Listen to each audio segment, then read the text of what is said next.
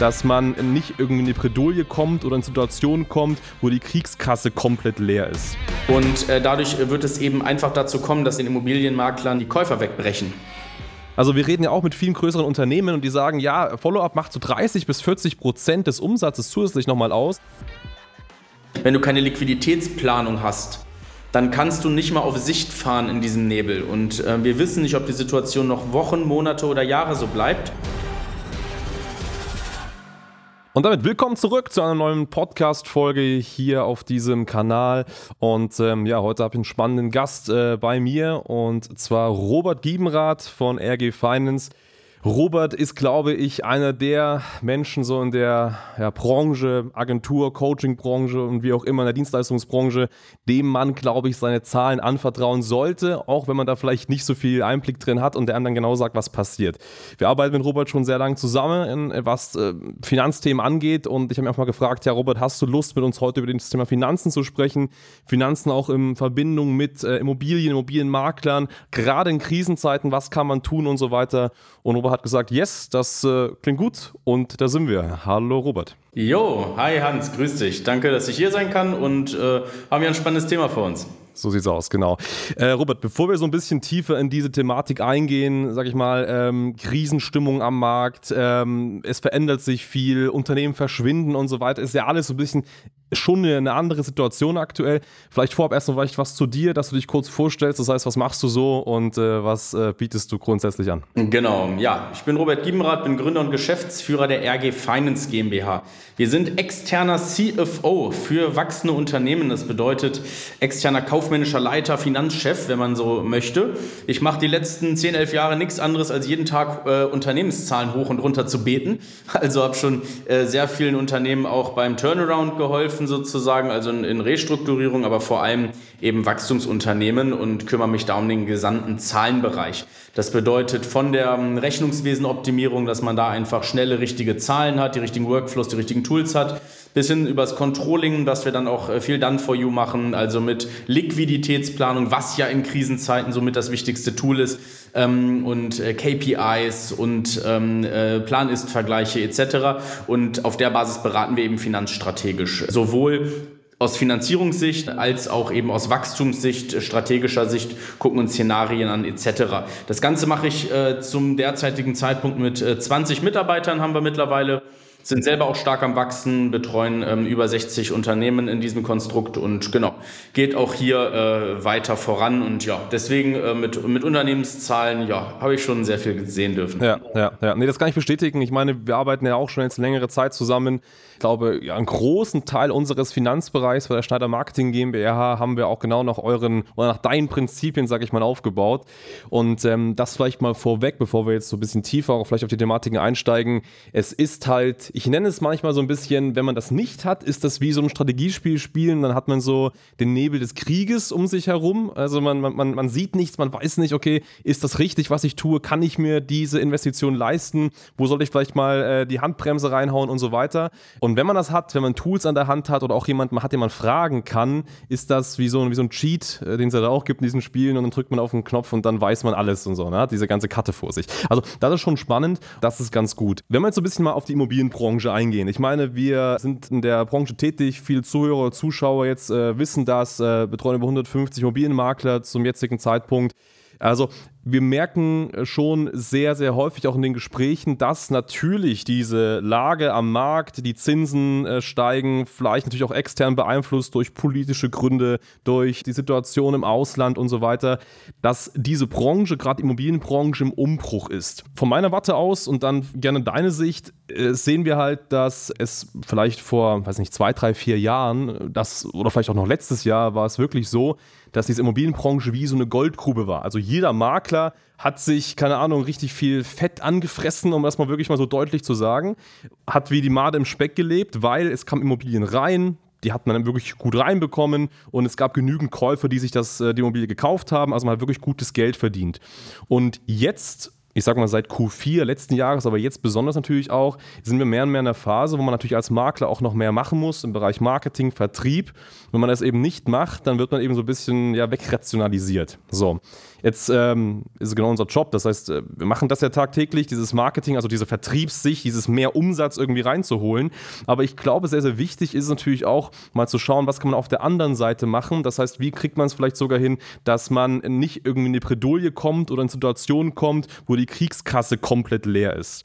Wie nimmst du diesen Markt aktiv wahr und wo sagst du, da sollte man jetzt aktiv wirklich besonders aufpassen ähm, und vielleicht nicht äh, zu äh, vorschnell reagieren zum Beispiel? Genau, ich habe heute gerade erst mit einem großen Immobilienunternehmer gesprochen, sowohl Entwicklung als auch Makler etc. macht äh, sehr, sehr groß und ähm, bin natürlich sehr eng an der Immobilienbranche auch mit dran, ähm, äh, weil viele Kunden halt auch in, den, in, den, in diese Asset-Klasse mit investieren, weil ich, ich selber auch ausgebildeter Immobilien-Investment-Manager bin, weil wir ähm, dort, weil ich viele Bekannte in dem Bereich habe.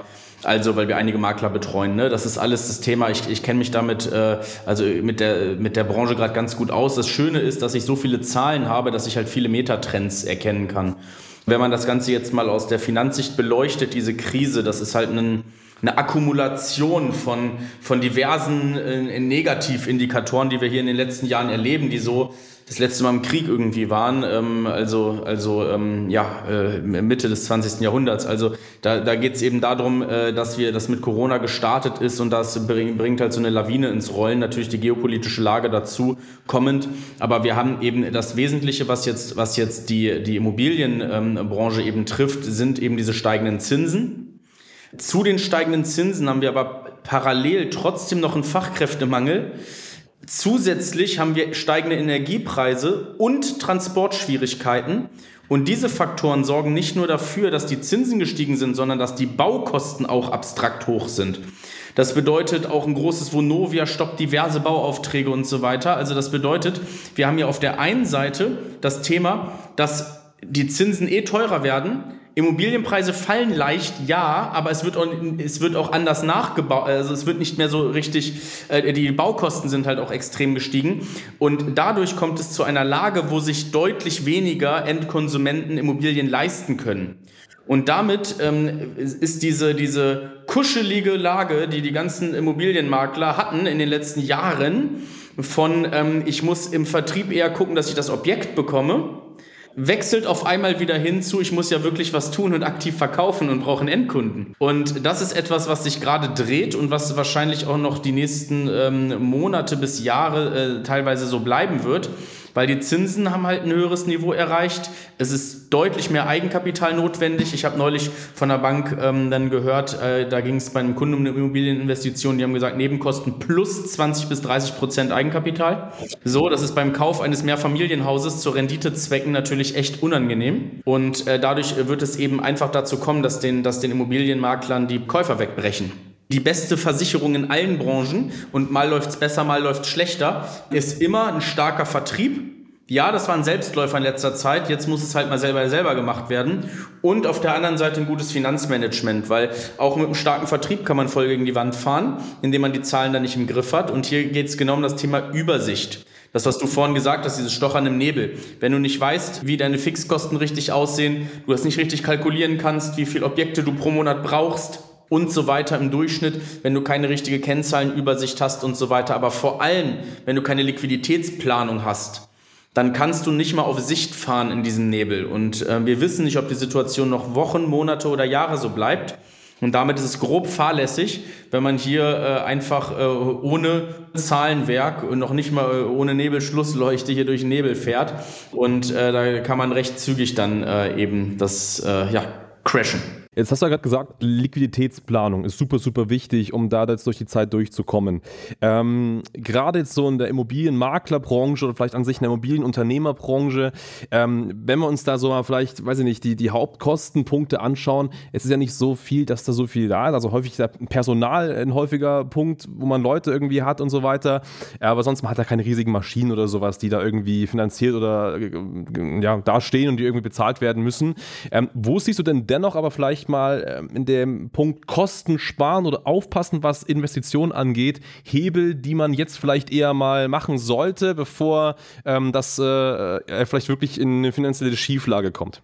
Genau, nur weil ich keine großen Maschinen habe, habe ich trotzdem Kosten, sage ich mal. Gerade wenn ich ein bisschen, bisschen größer am Markt bin und gerade wenn ich auch wachsen möchte. Und äh, das Wichtige ist ja nicht nur zu wissen, äh, bis wann die Liquidität reicht, sondern äh, dadurch, dass es den vielen Maklern scheiße geht, kannst du hieraus deine Wachstumschancen auch ableiten, dass du wieder Mitarbeiter und Kunden und Objekte von denen, die äh, Insolvenz anmelden müssen, sneaken kannst. Das bedeutet, du kannst ja auch, du hast ja riesen Wachstumschancen, weil hier auch viel frei wird.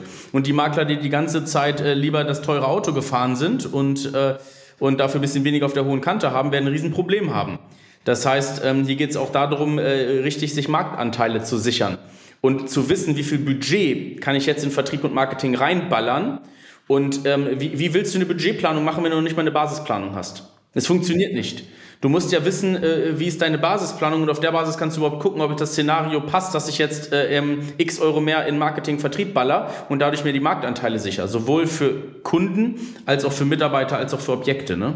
Das ist genau der Punkt. Also ich sage auch, gerade so eine Krisenzeit ist ja immer eine Chancenzeit am Ende des Tages. Ne? Also es gibt eigentlich, finde ich, trennt sich aktuell so ein bisschen die Spreu vom Weizen. Also es gibt vielleicht die einen, die sich jetzt verstecken, die irgendwie sagen, ja, passen auf, wir machen nichts mehr, wir versuchen irgendwie so zu existieren, dass es irgendwie noch funktioniert. Und die anderen, die halt äh, das verstanden haben, wie der Markt tickt, die sagen halt genau, jetzt werden Potenziale frei, jetzt kann man sich Marktanteile sichern und die gehen natürlich jetzt in die Offensive. Und das ist konkret der richtige Ansatz. Ne? Also vielleicht ein, ein wichtiger Tipp auch mal aus, aus Vertriebssicht an, an der Stelle. Ähm, Follow-up. Follow-up ist ein Ding, das wird bei Maklern total unterschätzt. Also wir reden ja auch mit vielen größeren Unternehmen und die sagen, ja, Follow-up macht so 30 bis 40 Prozent des Umsatzes zusätzlich nochmal aus, wenn man eben ein Lead hat und man hat vielleicht einen Besichtigungstermin, aber dieser Besichtigungstermin führt nicht gleich zum Alleinauftrag, dann lassen den viele Leute einfach liegen, geht einfach mal diesen Bestand nochmal an, macht da mal aktiver Follow-up drauf. Ist immer noch mal ein riesiger Hebel, um da irgendwie ähm, für mehr Umsatz zu sorgen. Wenn man dann natürlich noch Ads oben drauf und vielleicht auch noch ähm, spannende Mitarbeiter von anderen Betrieben in das eigene Unternehmen integriert, kann das wirklich sehr, sehr viel Spaß machen. Also definitiv. Also Vertrieb ist es immer. Es ist immer das Thema, das muss erstmal stimmen, es muss immer Cash reinkommen sozusagen, du musst das Cash aber auch richtig verwalten, weil wenn du alles wieder ausgibst, ist es halt schwer. So, das ist eigentlich eine recht simple Rechnung. Hm, aber das äh, ist halt bei einem Unternehmen, was gerade eine gewisse Größe hat und so weiter, eine gewisse Kostenstruktur, eine gewisse Umsatzstruktur und gerade mit volatilen Umsätzen ist es natürlich extrem wichtig, hier ein Stück weit äh, eine Planbarkeit reinzubringen. Ja, es ist eben so, dass du als, als äh, Makler nicht die ganze Zeit planen kannst, welche Objekte reinkommen etc. Aber du kannst auf der Basis dir ja vor allem auch Umsatzbudgets setzen und die auch vielleicht deinen Mitarbeitern mitgeben, äh, wenn du weitere Makler noch bei dir beschäftigt hast oder in einer Objektakquise bist und so weiter, dass du hier über Planzahlen überhaupt richtig den Vertrieb anfängst zu steuern. Und das leitet sich natürlich wieder aus einer gesamten Unternehmensplanung ab, damit du überhaupt weißt, was du akquirieren musst und so weiter. Ne? Und das spielt alles zusammen. Das sind alles die Kennzahlen, die dann da zusammenspielen und enorm wichtig, das einfach im Blick zu haben. Ja, ja. Ich sehe ein entscheidendes Problem ähm, mal grundsätzlich. Also ein Makler wird ja provisionsartig vergütet. Also wenn da ein Haus verkauft wird und wir sagen mal, er bekommt äh, innen und außen jeweils 3%, dann bekommt er 6% der Provision zum Beispiel, dann eben ausgezahlt, als vergütet so gesehen. Und ähm, was wir halt häufig bemerken, und vielleicht hast du da einen entscheidenden Tipp, ich finde manchmal, dass einige Makler wie so hungrige Wölfe sind. Das heißt, die haben 1, 1, 2, 3, 4, 5, 6, 7, 8 Wochen nichts, nichts zu essen, keinen Umsatz. Dann kommt da dieses eine Objekt, 500.000 Euro, das wird verkauft, 6% Prozent sind 30.000 Euro Provisionserlös, die man dann irgendwie einnimmt. Und dann sind die sofort gesättigt. Da 30.000 Euro mehr auf dem Konto, richtig schön, wunderbar. Und machen wieder nichts. Und dann irgendwann, wenn das Geld weg ist, dann geht es wieder in diesen Hungermodus rein und das geht immer so weiter und so fort. Und das ist ja irre. Hast du da vielleicht irgendeinen Tipp, einen Plan, wo man sagen kann, hey, äh, wacht mal auf, macht das mal anders. Also das ist ja nicht, äh, nicht, nicht handelbar, so, so ein Vorgehen. Ja, erstmal checken, dass es dumm ist, ne? So, die, die Art und Weise so. Also so baust du dir ja auch nichts auf, so. Dann, dann lebst du von der Hand in den Mund. Also das ist ja komplett das falsche Mindset in, in, in der Richtung, weil wenn du das dann hast, dann hast du ja erstmal jetzt die Möglichkeit hier zu investieren und dann vielleicht das nächste Objekt mal früher zu finden. Ja, dafür gehört auch ein bisschen Arbeit, da muss man sich auch mal auf den Arsch setzen. Aber vor allem hast du auch Budget, um hier dann äh, ordentlich reinzugehen, weil wenn du so ein Objekt pro Monat machst, dann kannst du schon zwei Mitarbeiter beschäftigen. Dann sorgen die dafür, dass, dass da ein bisschen Objektflow entsteht und du musst ein bisschen weniger machen und verdienst trotzdem abstrakt viel mehr Geld. So, also das geht ja darum, die Kontakte spielen zu lassen, aber dann auch vorzuselektieren und so weiter. Also gerade mit einem starken Marketing und Vertrieb, wenn die Pipeline voll ist, das ist das die beste Situation, die beste Versicherung, weil es muss ja dieses Objekt nur einmal nicht kommen und da musst du Insolvenz anmelden. Wenn da jetzt eine Family hinterhängt, also wie, fahrlässig ist das dann? So, wenn du noch alleine bist, okay, dann frisst halt die ganze Zeit kalten Reis, aber so, so kannst du ja auch kein Unternehmen ins Wachsen bringen, ne? Ja, ja. Du sagst immer so, Management nach Kontostand, ist immer so das Ding, ne? Das ist auch irre. Also da wirklich, äh, wie gesagt, eine gute Planung haben, genau wissen, okay, es kommt jeden Monat so ein Objekt rein und dann kann man ja auch wirklich das, gut. Ja, das, das kann man halt nie genau sagen, ob jetzt jeden Monat ein Objekt reinkommt, aber du musst halt wissen, welche Kostenstruktur hast du je Monat und was ist das Ziel, was du je Monat machen musst und nicht nur, um äh, jetzt äh, überleben zu können und äh, auch mal essen gehen zu können, sondern um auch das Unternehmen ins Wachstum zu bringen und da musst du ja auch eine gewisse Mindestrendite haben. Und als One-Man-Show musst du mal 50 Prozent dann kleben bleiben und so weiter und äh, das, das dauerhaft und nicht, dass du einen Monat dann mal viel Geld verdient hast und in den nächsten Monaten dann wieder äh, die ganze Zeit nur Minus machst und den Kostenapparat vor dir herschiebst und auf einmal wieder Stress bekommst. Das ist halt eine unternehmerische Achterbahnfahrt, die du dir halt, die, die du halt, auf die du, ja, die du eigentlich nicht brauchst, wenn du halt einen konstanten Vertrieb hast und das planerisch sauber abbildest. Wie lange sollten denn in so einer Trockenphase, sag ich mal, diese Geldreserven ungefähr ausreichen? Also was wäre denn so ideal, grob gesagt, wo ich sage, gut, angenommen, es kommt jetzt mal nichts rein, wie lange sollte ich denn noch mit meinem Kontostand und mit dem, was ich drauf habe, leben können als Makler, dass das äh, richtig ist? Also nicht nur Makler, sondern alle Unternehmer sozusagen sollten immer sechs Monate lang die Fixkosten aus, dem, aus den Cash-Reserven decken können. Und da ist das inklusive Gehalt oder Entnahmen, die dann eben äh, du dir als Makler da rausnimmst. Das muss, das muss möglich sein. Wenn du ein Team hast und so weiter, vielleicht hast du ruckzuck hast du 40, 50.000 Euro Fixkosten. Wenn du 50k Fixkosten hast, musst du 300k auf dem Konto haben. Ne? Und äh, dann bist du erstmal so, dass man sagt, okay, jetzt kannst du ruhig strategische Entscheidungen treffen. Und dann hast du auch mal eine, eine, eine Dürreperiode sozusagen von ein, zwei Monaten, die du verkraften kannst. Aber ähm, gerade in der jetzigen Phase, gerade wo es jetzt äh, auch schwieriger wird und so weiter, ist natürlich mega wichtig, dieses Polster aufgebaut zu haben und nicht direkt äh, alles zu verprassen. Ne? Ja, ja, ja. Okay, okay, definitiv. Mal ein krasses Beispiel. Jetzt stellen wir uns mal vor, ähm, so ein Makler ist vielleicht schon kurz davor, in den Brunnen zu fallen. Also lange keine Aufträge, es läuft sehr, sehr schlecht. Äh, der Kontostand sinkt mehr und mehr. Ähm, also es wird extrem eng. Was kann man denn da in so einer Situation jetzt tun, um sich irgendwie an den Haaren selber aus diesem Schlamassel rauszuziehen? Gibt es da irgendwelche Möglichkeiten, wo du sagst, diese Sachen müssen jetzt sofort getan werden, damit man sich vielleicht noch irgendwie ans Ufer retten kann? Also gerade bei Makler hast du ja auch erzählt, was für Summen da so hinterstecken und so.